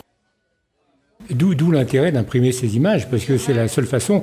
Et, en fait, on peut dire que au niveau pérennité, dans, quelques générations, eh ben, euh, que- faudra-t-il faire Est-ce qu'il faudra dénicher des, des systèmes pour euh, extraire des fichiers euh, numériques qui sont plus valides de, de- d'appareils photo, de cartes mémoire, des choses comme ça? On a eu l'expérience avec tout un tas de, de, de systèmes de stockage qui n'existent plus, euh, donc euh, qui sont perdus. Et donc euh, la seule façon de, de finalement de retrouver un peu l'histoire de sa famille, notamment tout simplement, eh ben c'est de, de, de retrouver des, boîtes à- de chaussures avec dans lesquelles il y a des images noir et blanc, même mal conservées, elles existent.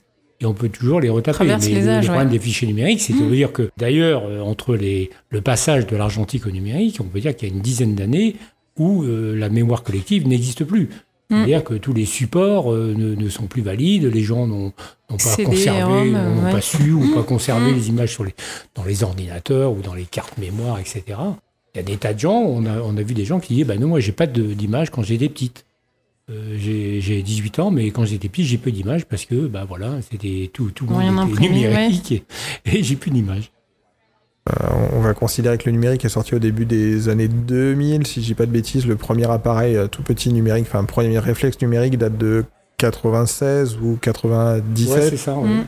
on va dire qu'une carte mémoire qui faisait 500 512 mégaoctets, c'était déjà fort. Sur les cartes mémoire d'alors, on ne pourrait clairement pas enregistrer un fichier d'un full frame actuellement. Il Ah faudrait sûr. plusieurs cartes mémoire, mais genre vraiment beaucoup. Du coup, quel avenir pour le, le tirage d'art Pas forcément avec le biais de cette discussion sur les ressources qu'on pouvait avoir, mais d'après vous, le, le chemin qui va être celui du tirage d'art dans les, dans les décennies qui viennent, c'est quoi? C'est quelque chose qui va prendre plus de valeur, qui va se confronter à un problème euh, économico-écologique, pour pas dire écologique et économique dans la même phrase? Moi, je pense en tout cas que euh, dans le futur, et bon, maintenant déjà, mais euh, les gens, on a, on a tous besoin de, de réel quand même. Et que c'est important d'avoir effectivement, comme tu dis, Dominique, des objets, quelque chose de tangible qu'on peut, peut vraiment, euh, qu'on peut vraiment avoir avec, avec soi. Et c'est, quand même euh, très important.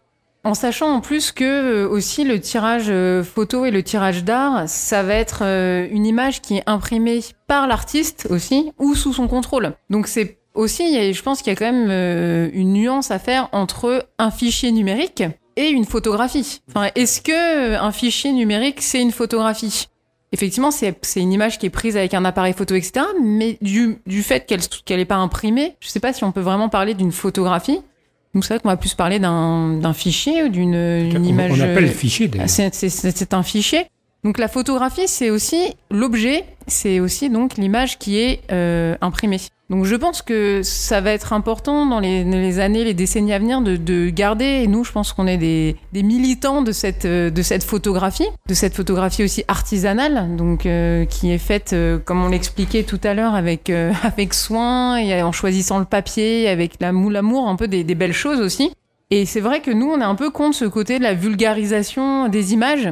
Combien d'images qui circulent euh, par jour sur les réseaux sociaux, etc. Ça, en fait, tout le monde peut faire des images avec tous les filtres, etc. Mais c'est vrai que je pense que la différence entre juste la personne qui va faire des images comme ça et les mettre sur les réseaux sociaux et la personne qui est vraiment artiste ou qui est vraiment photographe, c'est la personne qui passe à l'acte vraiment, euh, à l'acte d'impression.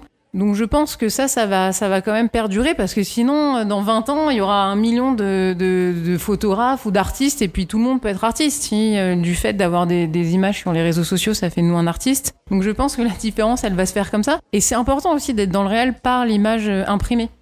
on a eu aussi des artistes, même peintres, qui avaient, donc, avaient fait des peintures, avaient fait des reproductions de leurs peintures, les avaient mis sur les réseaux sociaux avec un filtre. Et en fait, vu le, le post avec le filtre avait eu beaucoup de succès, et du coup, elle nous demandait de faire une reproduction avec le filtre. Mais en fait, les personnes sont perdues et on, essaye de les raisonner en leur disant mais non, mais votre votre votre tableau c'est sans le filtre. Faut que vous alliez sur votre tableau parce que nous on peut pas faire une reproduction de une image avec un filtre. Enfin, à un moment on va trop loin quand même.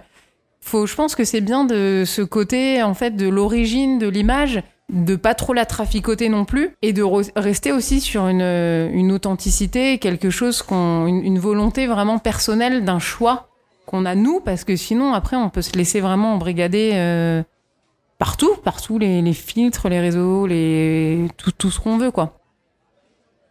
Je vais pas dire que c'est antinomique, mais on est dans un moment de la photographie où on a des personnes qui ont accès de plus en plus au matériel photographique et à la photographie. Et encore un débat il y a, il y a peu de temps avec une proche sur la notion de développer et de retoucher. Et la personne me dit mais non, mais en fait euh, ça c'est ça c'est retouché. Ah non, ça c'est ça c'est développé.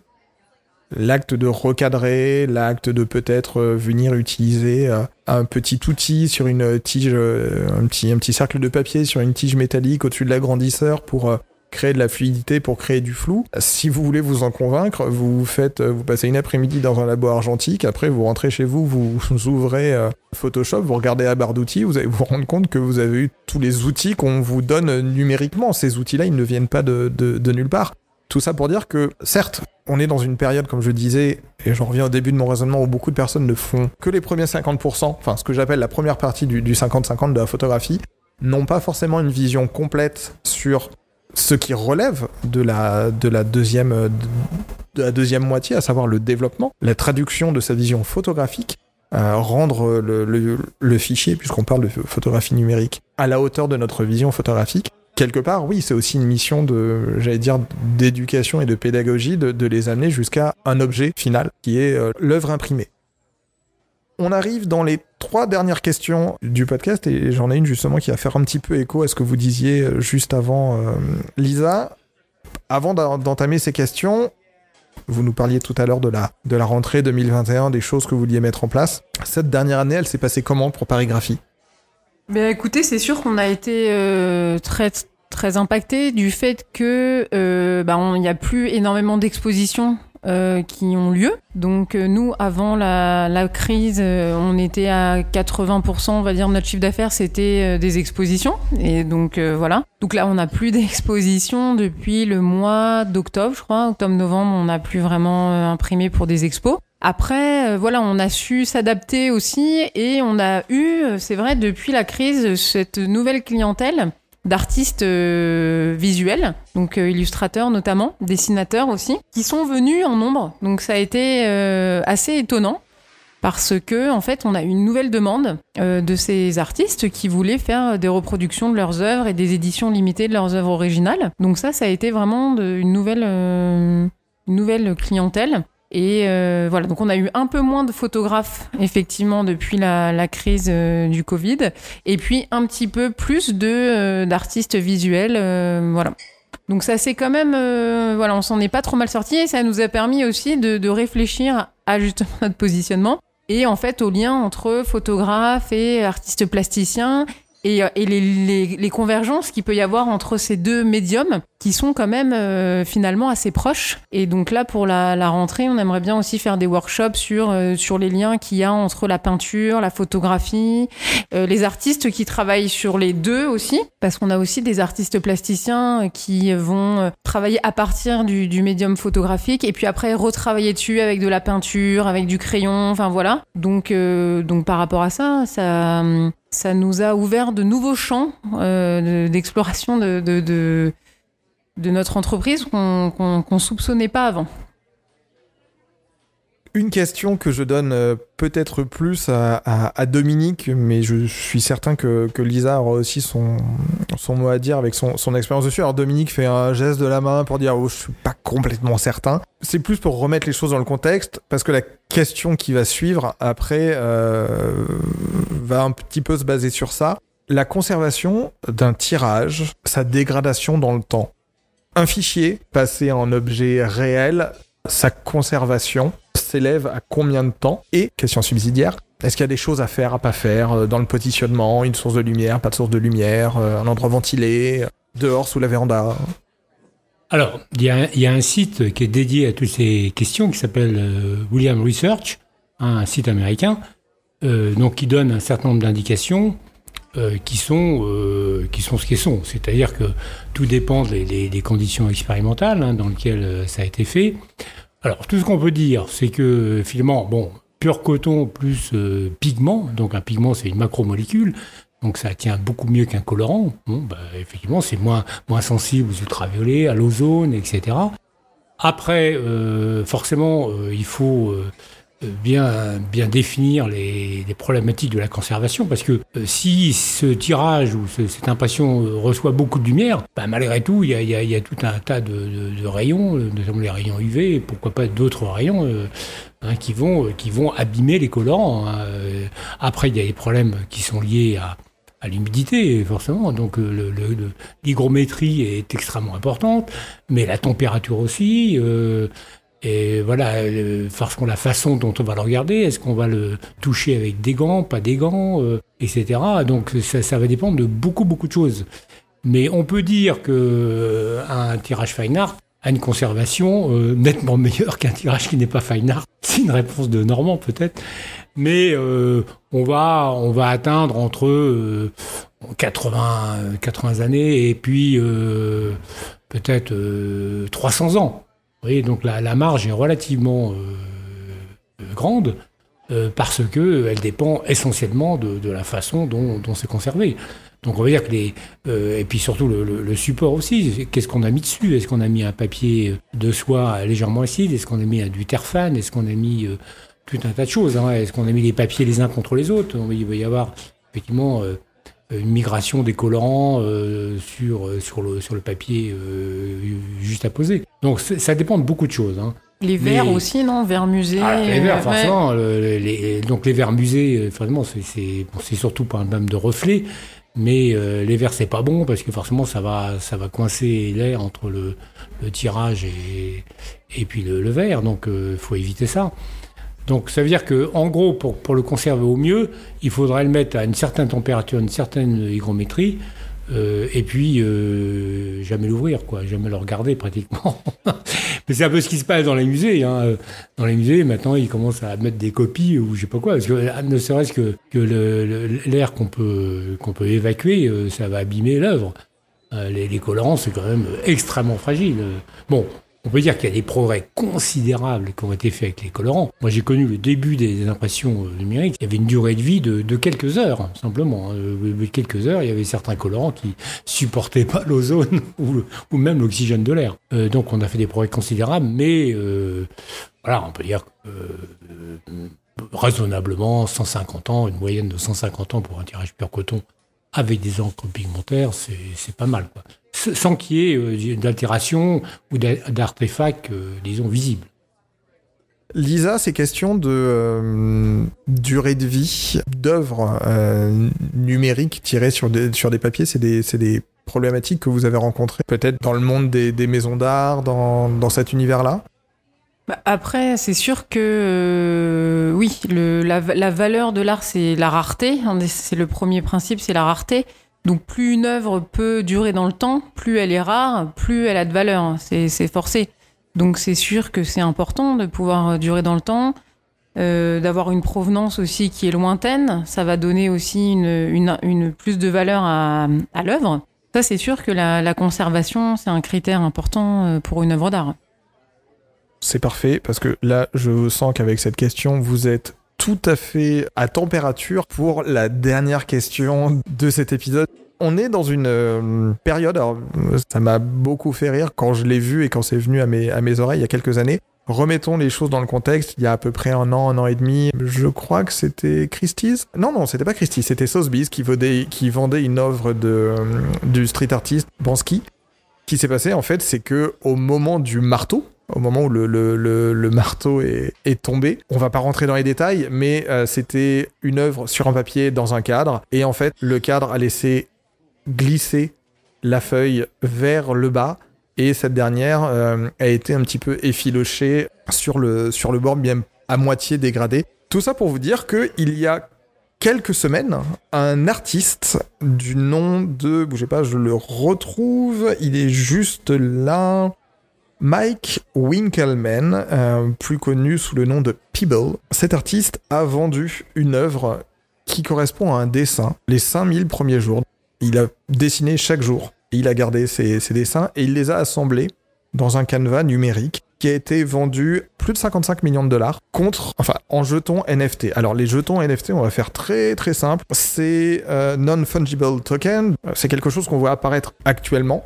On voit des œuvres d'art justement numériques. Et vous commencez à voir où je vais en arriver avec mes, gros sabots. On voit des œuvres d'art numériques qui sont cédées contre des jetons NFT. Est-ce que vous pensez qu'à un moment, on va avoir quelque part dans le temps une opposition entre des œuvres numériques, des fichiers numériques qui seraient en NFT, donc non imprimés, purement virtuels, et on en revient à la question de tout à l'heure, bah, du coup, est-ce qu'on doit dire que c'est une photo, contre des œuvres imprimées de manière euh, hautement qualitative, donc du fine art. Est-ce que vous pensez que ce, questionnement de l'œuvre face à son support, peut-être même face à sa fonction, est quelque chose qui à un moment va intervenir? Et si oui, comment vous pensez que ça peut, ça peut, se, ça peut se produire?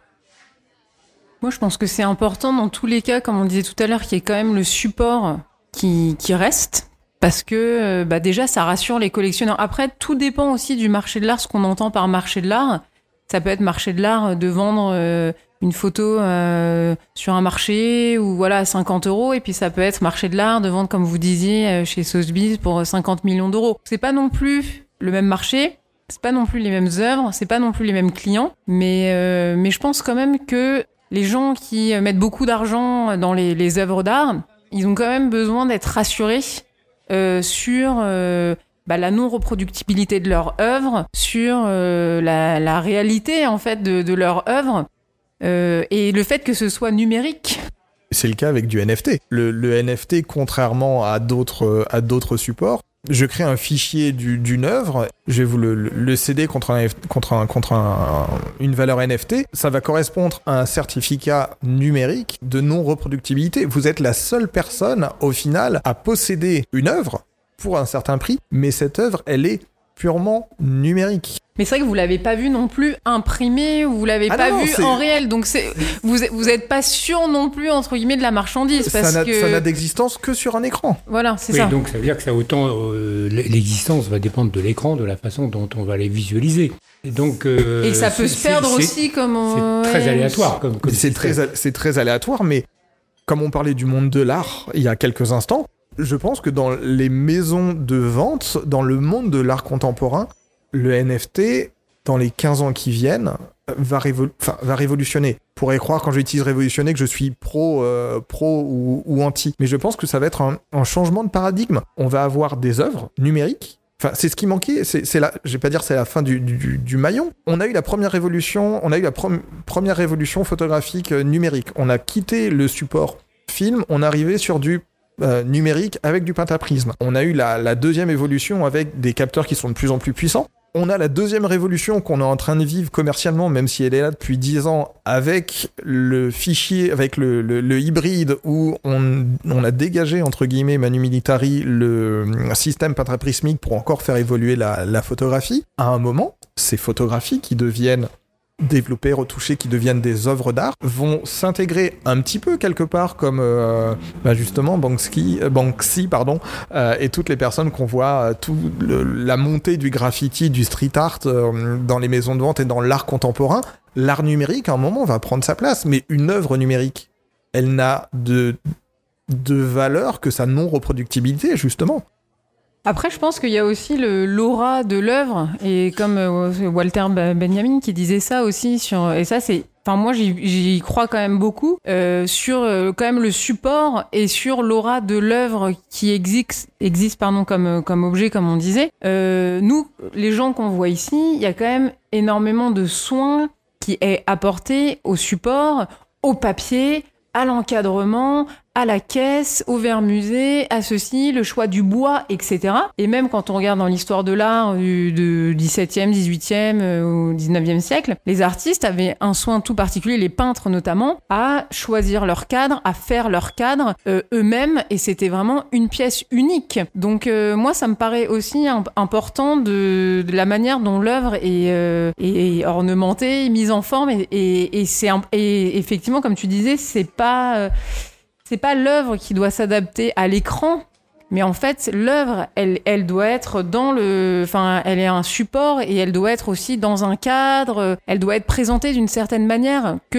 l'amateur ou le collectionneur ne sait pas forcément. D'ailleurs, moi, quand j'étais en galerie, quand on vendait des œuvres ou des photos juste imprimées, en fait, elles, elles étaient pas vendues. Les gens, ils voulaient euh, que ce soit dans un cadre, que ce soit déjà euh, encadré, que ce soit mis, euh, accroché, qu'ils puissent le voir, se l'imaginer. Donc après, peut-être que dans un temps euh, prochain, mais moi je vois ça un peu plus tard quand même, mais que ça change et que les collectionneurs changent, pourquoi pas. Mais encore aujourd'hui, quand même, les collectionneurs qui achètent en maison de vente, etc., sont des personnes qui sont encore quand même attachées. Au support, au cadre, à avoir le truc euh, bien, euh, bien de manière euh, voilà euh, Bien réelle, présenté, voilà, c'est ça. Et effectivement, même en maison de vente, quand on va dans les dans les réserves et qu'on touche des œuvres et des, des Giacometti, des Picasso et des machins, on a presque les larmes aux yeux. Enfin, je veux dire, c'est quand même quelque chose qui traverse le temps et qui a qui est hyper chargé de tout un tas de choses.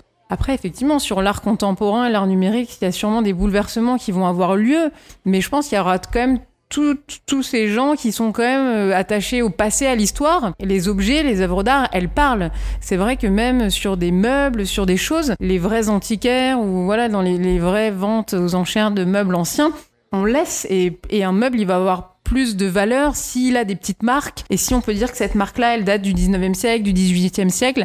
En fait, le, le grain, la patine, c'est aussi quelque chose qui est important. Une œuvre d'art qui est toute parfaite, qui est euh, en plastifié, qui bouge pas, elle a pas trop d'intérêt euh, pour moi et je pense que pour les, collectionneurs, en tout cas d'aujourd'hui, hein, peut-être les, collectionneurs de 2040 ou 2050, ils, ils penseront différemment. Mais aujourd'hui, je pense que les collectionneurs, ils cherchent quand même ce vécu. Et chez Christie's, euh, j'avais travaillé sur la, la- les ventes de la collection du château de Gourdon. Et avec les, les spécialistes, ils cherchaient ça. Ils, cherchaient vraiment à voir l'histoire des meubles. Et l'histoire des œuvres, c'est hyper important. Et comme on disait tout à l'heure aussi en vente, sur les catalogues, pour trouver la valeur d'une œuvre, on a, il faut qu'on ait la provenance. Et plus on arrive à, à aller loin dans la provenance, plus l'œuvre elle prend de valeur. Et plus on arrive à avoir même les petits, euh, les petits pets d'une œuvre. Voilà, c'est c'est ça aussi qui est, qui est important et qui, qui parle. C'est pour ça que l'œuvre numérique, pourquoi pas? Mais c'est vrai qu'aujourd'hui, euh, il y, a, il y a quand même des points sur la valeur de, de l'art qui sont, euh, qui sont man- manquants, à mon sens. Dominique, votre avis? Bah, J'écoute euh, attentivement ce que dit Lisa. Euh, pourquoi pas? Moi, moi, je pense que oui, effectivement, euh, dans l'évolution de l'art, euh, surtout l'art contemporain, quelque chose qui est encore très discutable, qui est sujet à polémique.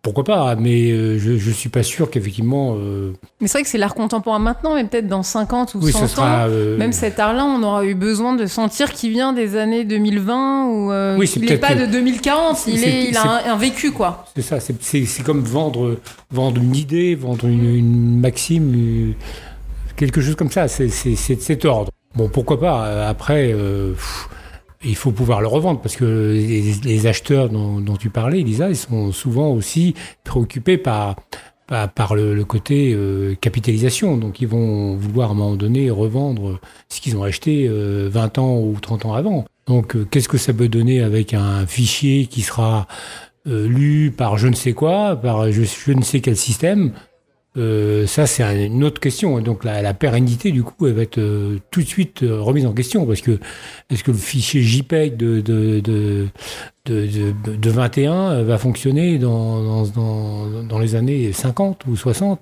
donc euh, c'est un risque euh, absolument considérable, enfin je pense.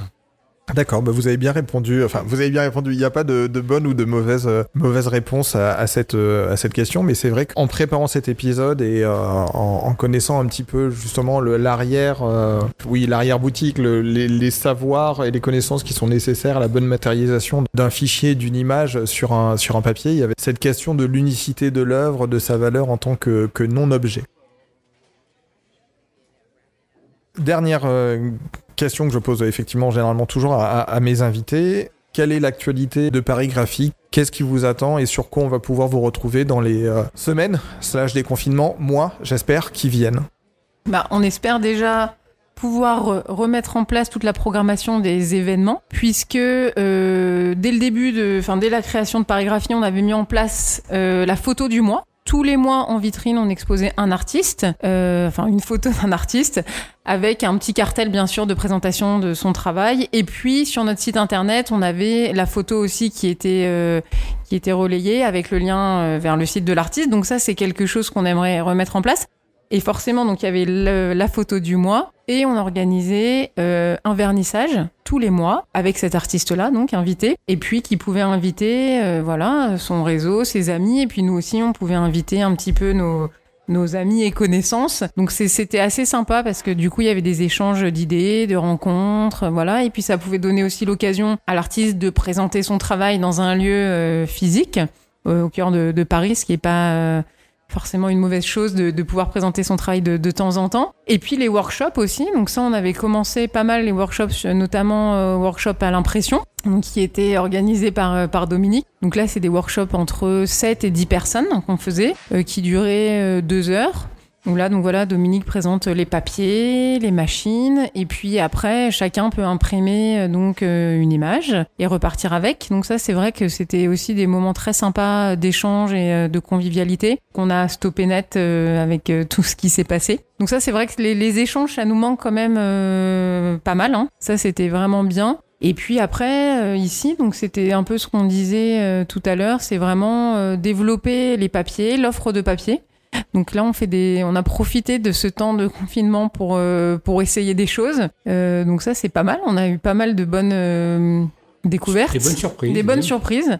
Donc ça, c'est vrai que c'est les, les petites pépites qui nous attendent pour la rentrée, de proposer ça, et, et on a hâte de, de le faire, même sur effectivement, effectivement pour les photographes et aussi pour les, les peintres qui voudraient avoir des reproductions de, de leurs œuvres originales. Et puis pour les bah pour les photographes, voilà la photo du mois et puis euh, peut-être euh, ouais c'est- et puis peut-être d'autres workshops aussi euh, sur euh, je sais pas Photoshop, je sais pas ce Oui, que ou, même on peut faire venir des, des fabricants comme Anumul ou, ou Conson pour expliquer la, la- la- justement la différence entre leur papier, leur façon dont ils fabriquent, etc. C'est toujours intéressant parce que bon, on l'a fait déjà avec plusieurs constructeurs, enfin fabricants de papier, et on a découvert effectivement des, différences, euh, des- en tout cas des tendances euh, qui sont qui sont intéressantes.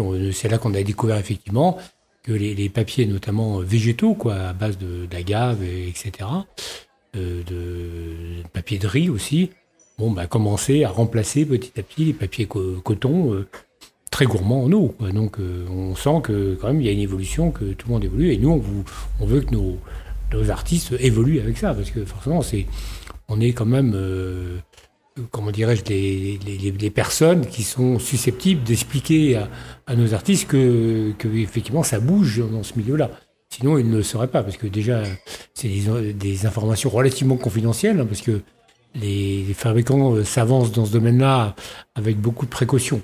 On va dire qu'ils sont pas, euh, voilà, et donc ils lancent quelques produits, ils regardent, voilà. Mais on sent que quand même il y a une tendance, et donc on va faire venir un peu tous ces fabricants pour nous expliquer euh, euh, quelle, quelle est la, transformation dans leurs machines, de leurs usines, de leur, façon de penser, euh, de leur communication. Qu'on sait que l'écologie aujourd'hui a une place prépondérante. Eh bien écoutez, on, on sera très content de toute façon sur nos filters de pouvoir communiquer sur ces, sur ces activités. Merci beaucoup Lisa Vivier et merci beaucoup Dominique Anguise d'avoir été mes invités euh, et de m'avoir reçu euh, dans votre atelier pour cet euh, épisode. Merci de votre temps et de votre disponibilité. Je suis certain que cette, cet épisode va, va permettre à beaucoup plus de personnes de comprendre le besoin d'imprimer et comment bien faire les choses. Merci de votre temps. Je vous dis à très bientôt pour un prochain épisode. Salut, salut Merci, merci à tous.